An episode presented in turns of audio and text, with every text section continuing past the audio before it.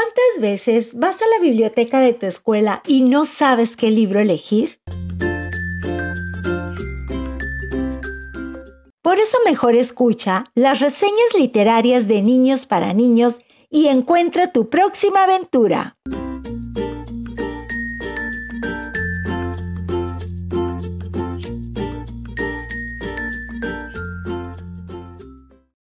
Mi nombre es Sofía Mazón y hoy les voy a hablar del libro Casi medio año.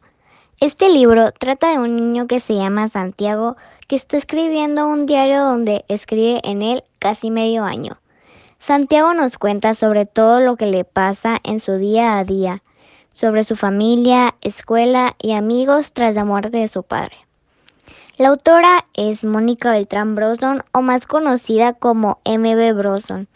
La autora nació en la Ciudad de México en el 1970. Gracias y les recomiendo mucho, mucho este libro.